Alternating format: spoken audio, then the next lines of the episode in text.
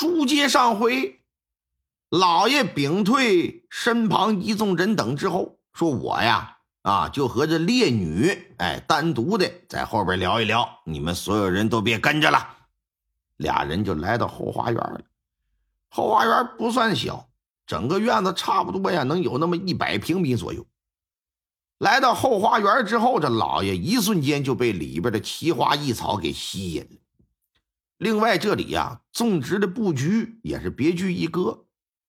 东边种的是一种白色的花朵，西边种的是蓝绿相间的一种草，两种草啊相对应，各占据了一块地方。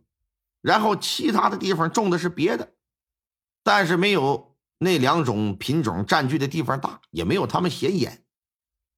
来到白花朵面前，龙行宇定睛这么一瞧，当下就眼睛一亮，同时这心跳也开始加快了。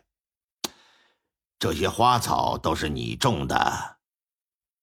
这么转身一问的过程当中呢，顺手就撸下了一朵，偷偷的就藏在袖子里了。啊啊，是，闲来无事啊，没事就种种花花草草，学习古人，修身养性，陶冶情操。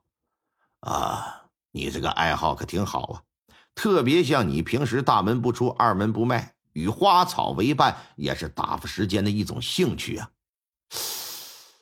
说一说你的事情吧，从成亲那年说起吧。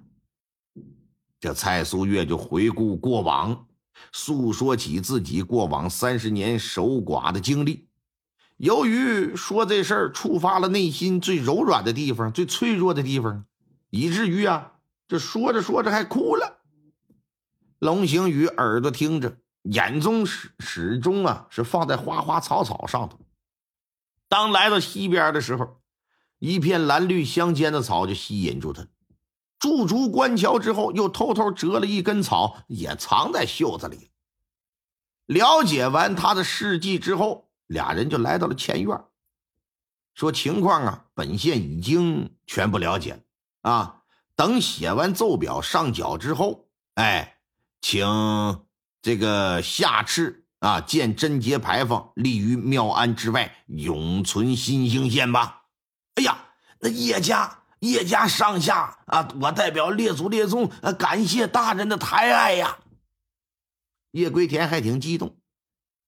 离开烈女庵，回了县衙，龙行宇拿出他偷藏的花草来，然后啊，在书架上找出一部医书来，进行查阅校对。之后看完，这是长长舒了一口气儿，叫来捕头了。让他派人马上去调查过往在成亲当日死掉的十五个新娘子，看看他们在成亲之前是否曾到烈女庵听蔡淑月讲过女德，以及他们所嫁之夫的身体情况是怎么样把这几件事给我调查明白。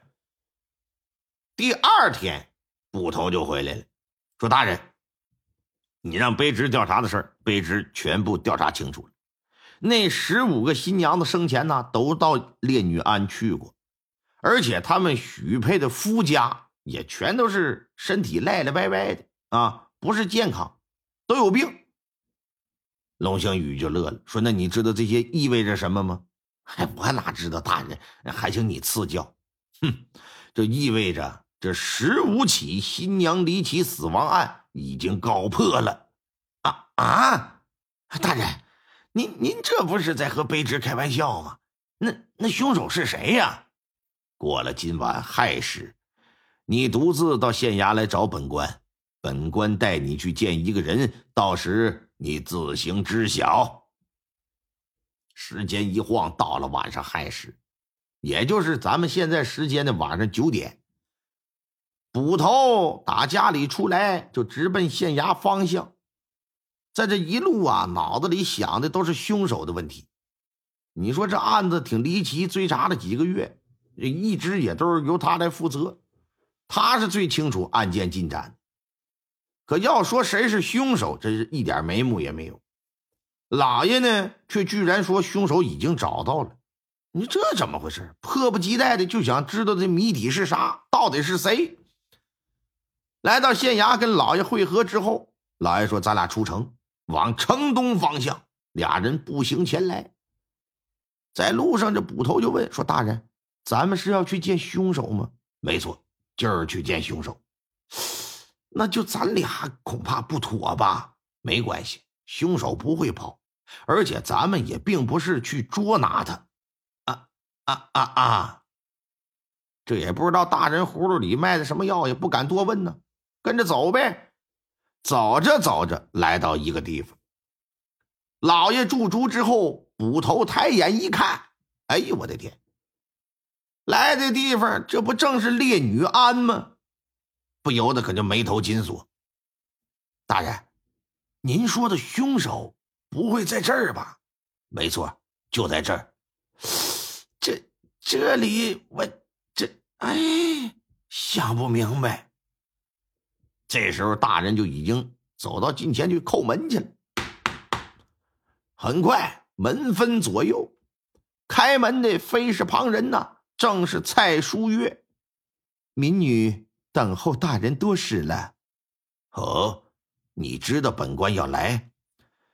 白天大人过来的时候，民女看到您折了一些花草，由此推断，晚间时分您定会过来，请吧。做了个请的手势，老爷和捕头对视一眼，跨进门槛就进来了。正房的堂屋之中是灯火通明啊。俩人落座之后，侍女上来端上茶水，说说吧，你为什么要把那十五个新娘子藏起来？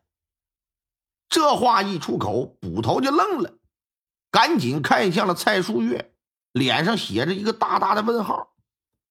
再看蔡淑月呢，也不由得是重重的叹了一口气，说：“嗨，我呀，十六岁那年和叶归农成亲，却不成想成亲当晚他突发心疾而亡。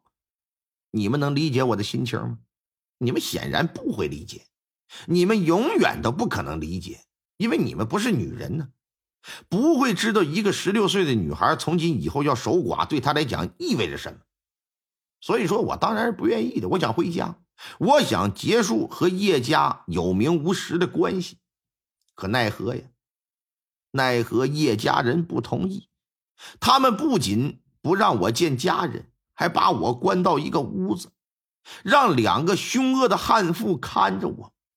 我也曾试图逃跑，啊，每每逃跑被他们发现，他们就折磨我，拿手掐我，拿鞭子抽我，最后。竟然拿绳子给我绑了起来。